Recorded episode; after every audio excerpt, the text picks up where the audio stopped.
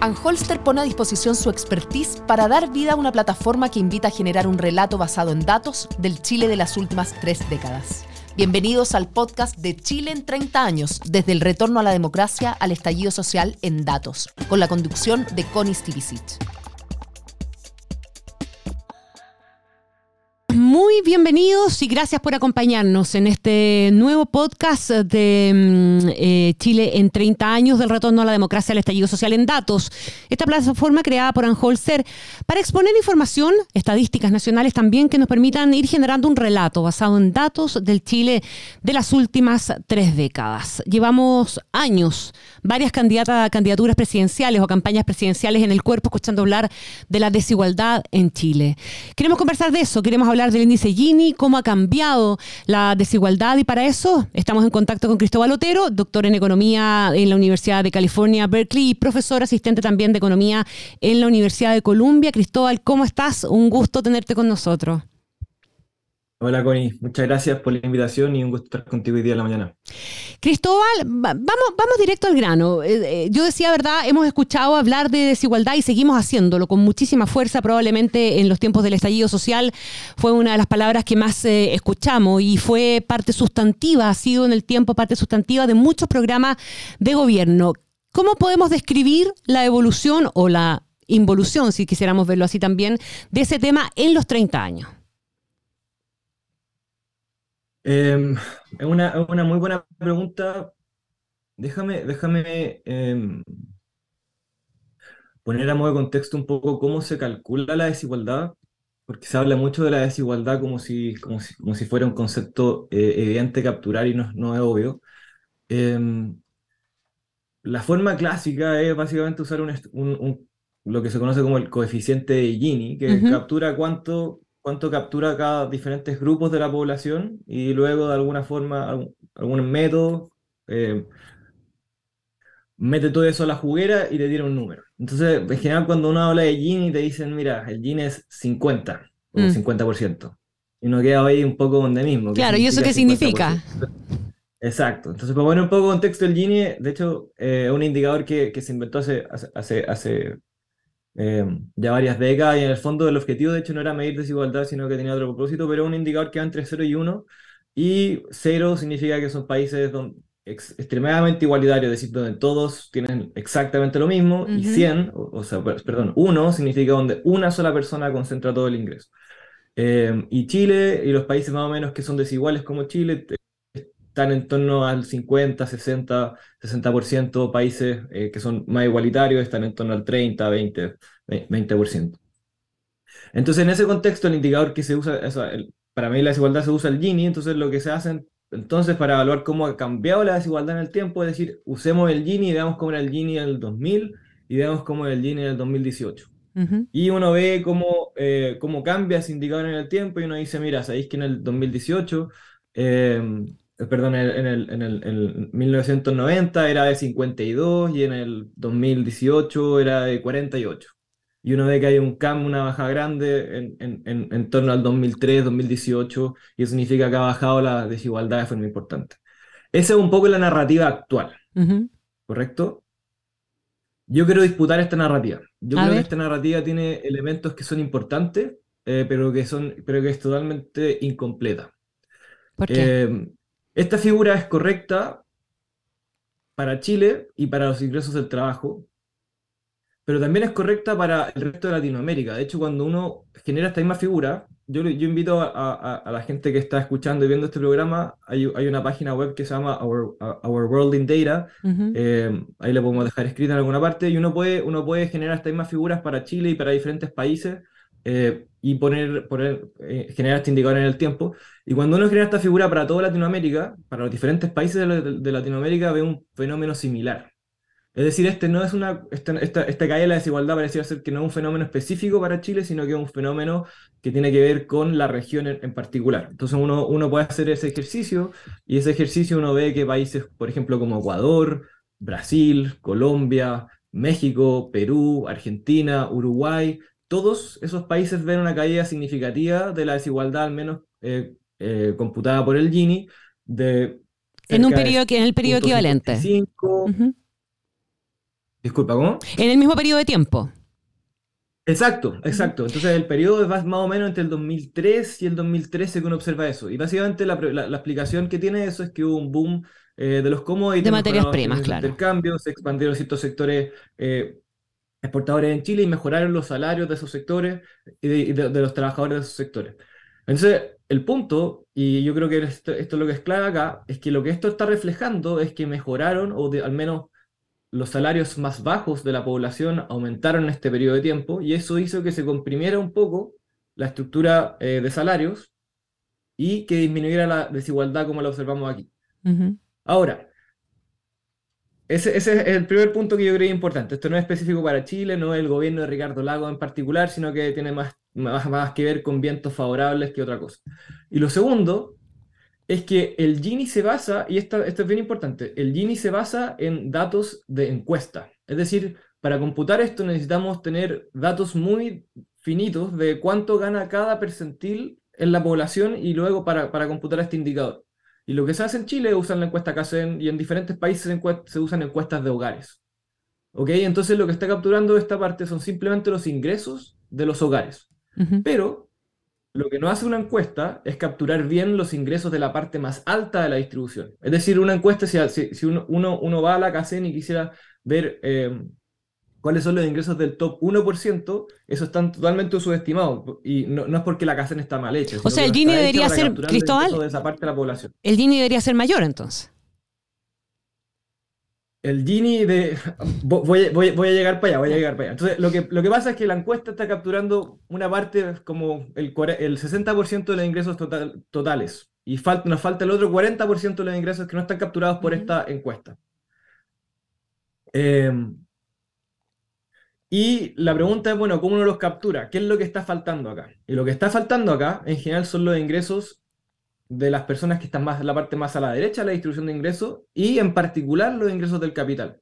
Es decir, todos los ingresos de la gente que es dueña de empresas en general no están capturados por la encuesta y en consecuencia no están capturados en el Gini. Ahora, este problema es bien estándar y existe no un problema específico a Chile y por eso se usan otras formas de medir, medir desigualdad que nos permitan usar otras fuentes de datos. Por ejemplo, Podemos usar encuestas, pero podemos usar también declaraciones de impuestos, donde observamos, donde observamos otras fuentes de ingresos, y podemos usar cuentas nacionales, que es como se calcula el PIB, por ejemplo. Claro. Y cuando hacemos eso, uno puede calcular eh, indicadores que de perspectiva son reinteresantes. Por ejemplo, ¿qué porcentaje del total de los ingresos recibe diferentes grupos de la población?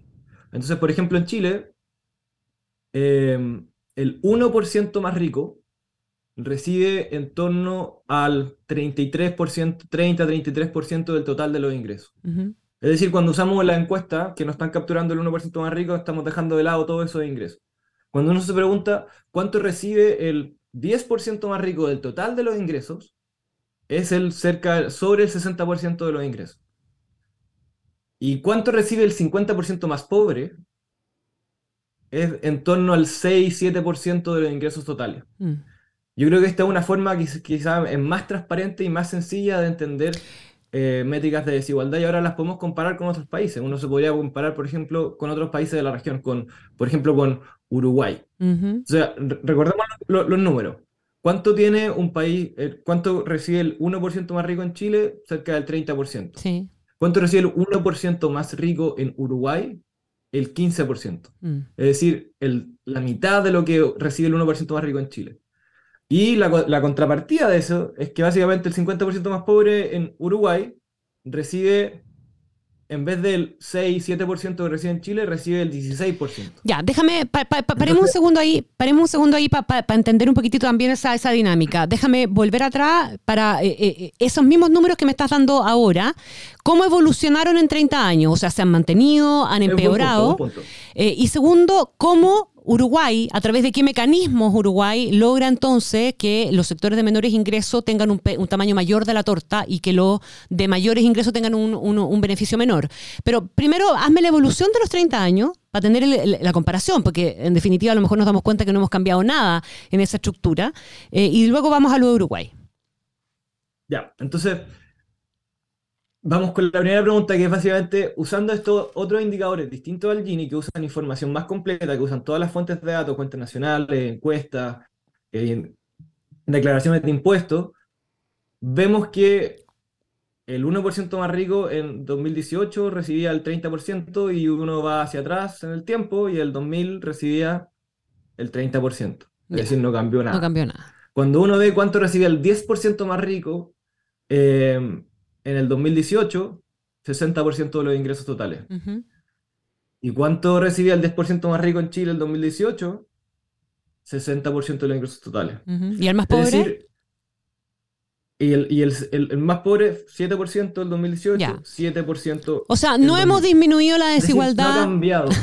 Esa es la conclusión. Lo la desigualdad ha estado estancada desde, 1990 a la fecha, y uno de hecho podría computar ahora, hay, hay, hay, hay, un, hay un documento de trabajo nuevo de un investigador chileno, Ignacio Flores, con diferentes coautores que lo que hacen es estimar el Gini con diferentes eh, y mejores fuentes de información, y demuestran lo mismo, que en el fondo todo el fenómeno que habíamos observado de la, esta caída en el Gini eh, se explica por que en los ingresos del trabajo efectivamente hay una compresión, de, hay, una, ah, hay, una, hay una caída en la desigualdad en los ingresos del trabajo, pero la desigualdad en los ingresos del capital han ido subiendo en el tiempo y en, en consecuencia el promedio, en la desigualdad al menos capturada por el Gini también, sigue igual y de hecho es mucho más alta de lo que uno pensaba. Y este trabajo, eh, de hecho, calcula cuánto es el Gini usando estas diferentes fuentes de información para diferentes países de Latinoamérica y uno se da cuenta de que esta caída en la, esta caída en la desigualdad de Latinoamérica es un fenómeno que tiene que ver más estadístico y con la falta de datos que, que con un fenómeno eh, real.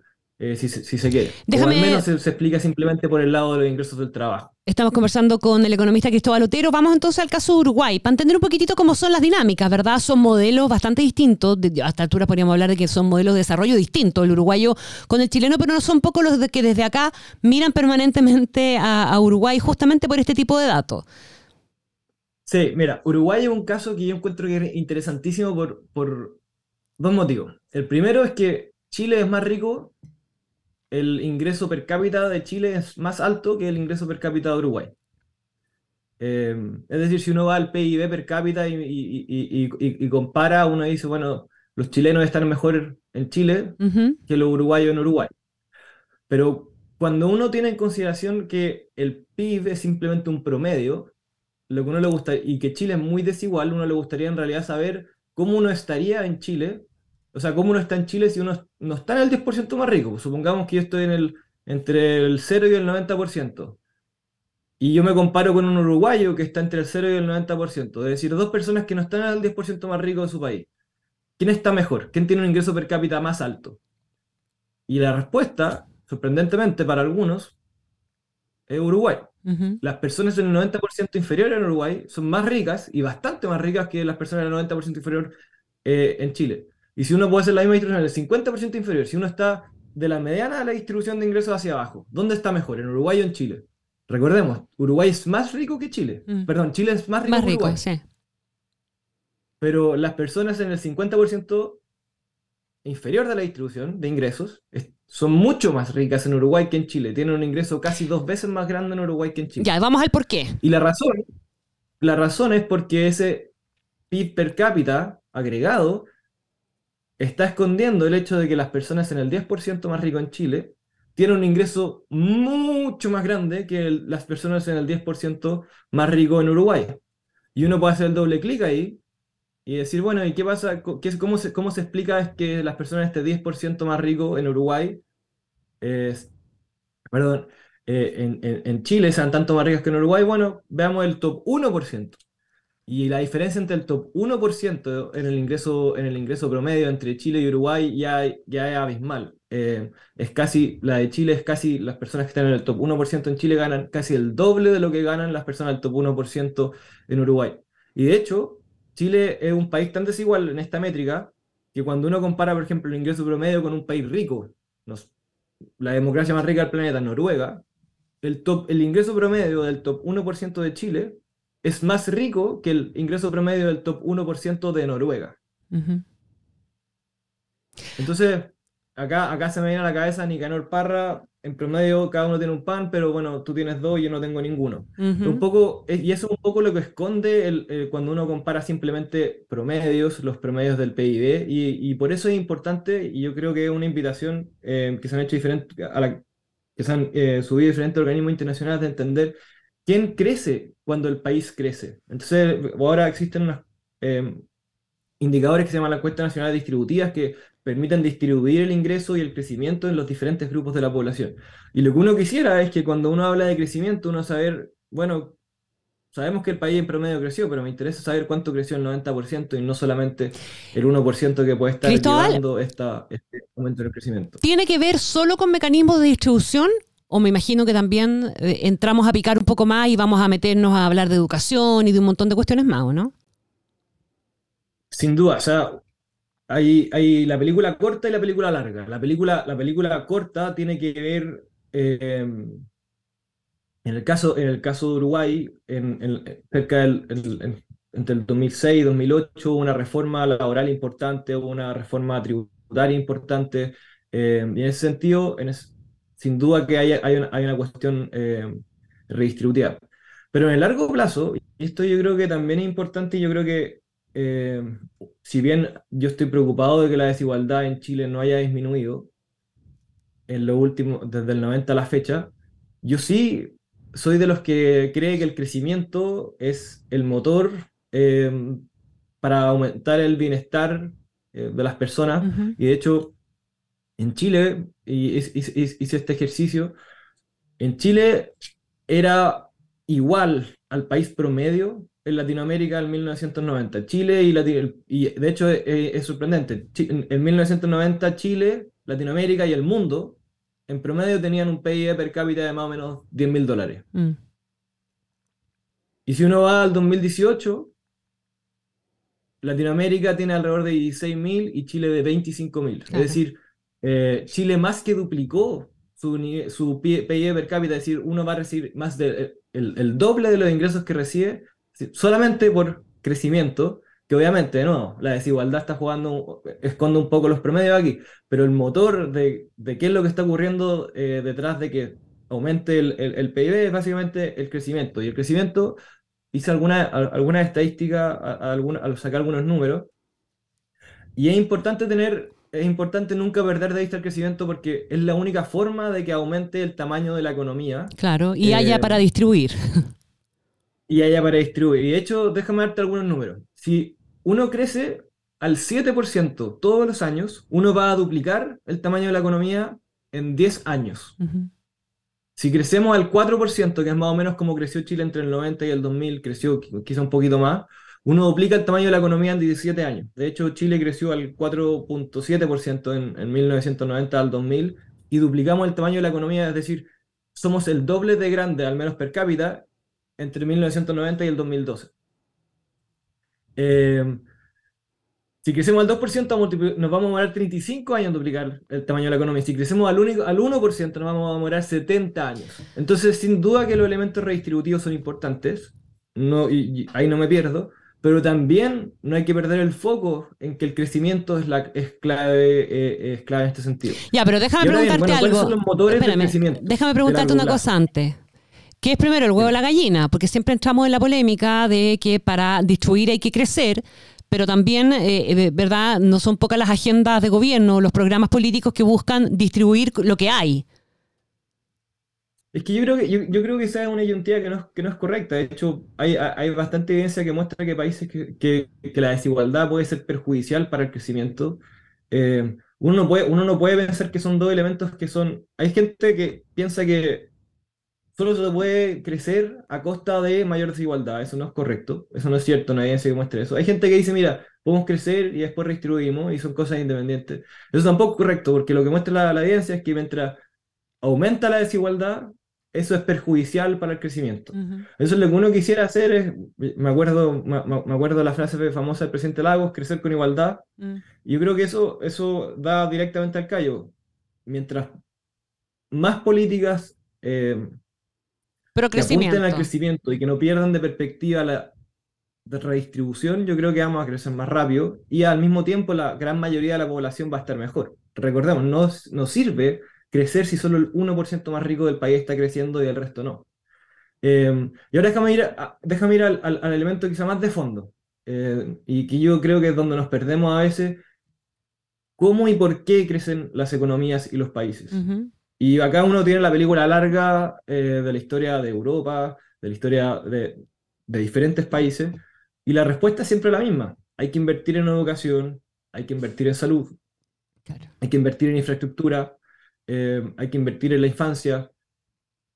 Entonces, si, si yo fuera gobierno, yo creo que no hay, hay que sobreinvertir en los colegios, hay que sobreinvertir en los profesores, hay que sobreinvertir en plazas, en eh, infraestructura que permita que los niños eh, hagan deporte, en hospitales, en doctores, Hoy día en Chile faltan especialistas, faltan doctores. Mm. Ese tipo de cuestiones que pareciera que son evidentes y que por diferentes motivos está trancada la pelota, hace que los países crezcan y hacen también que la gran mayoría del país esté mejor. Es decir, es un crecimiento que al, mismo tiempo no se enfoca en el 1% más rico. Es decir, estas políticas que dicen, ¿sabéis que lo que hay que hacer es disminuir los impuestos al 1, al 0.111% más rico para que el país crezca? Eso no es real. No, no, conocemos, ni, ninguna historia exitosa en el planeta donde el país haya crecido porque el 1% más rico creció y chorrió hacia el resto.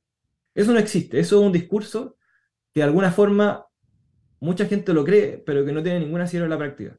Lo que sí tiene asidero es invertir en bienes públicos, que es en los que se financia la gran mayoría de la población, y no son bienes que son muy polémicos. Estoy hablando de infraestructura, tener mejores carreteras, tener mejores leyes, hay que invertir en justicia, hay que invertir en salud, en hospitales.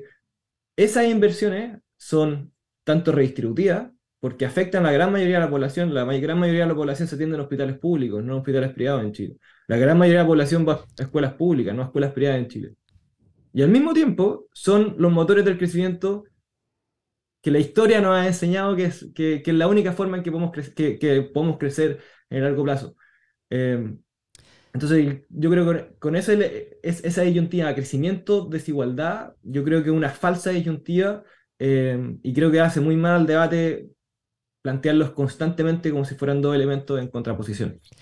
Don Cristóbal Otero, se nos fue volando el tiempo, pasadísimo. Te quiero dar las gracias a ¿ah? Cristóbal Otero, doctor en Economía de la Universidad de California, Berkeley y profesor asistente en la Universidad de Columbia. Un abrazo grande a la distancia. Muchísimas gracias. Muchas gracias a ustedes, que tengan un buen día. Igualmente, muchas gracias.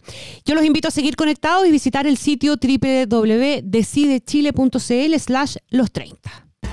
Anholster pone a disposición su expertise para dar vida a una plataforma que invita a generar un relato basado en datos del Chile de las últimas tres décadas. Bienvenidos al podcast de Chile en 30 años, desde el retorno a la democracia al estallido social en datos, con la conducción de Connie Stivicic.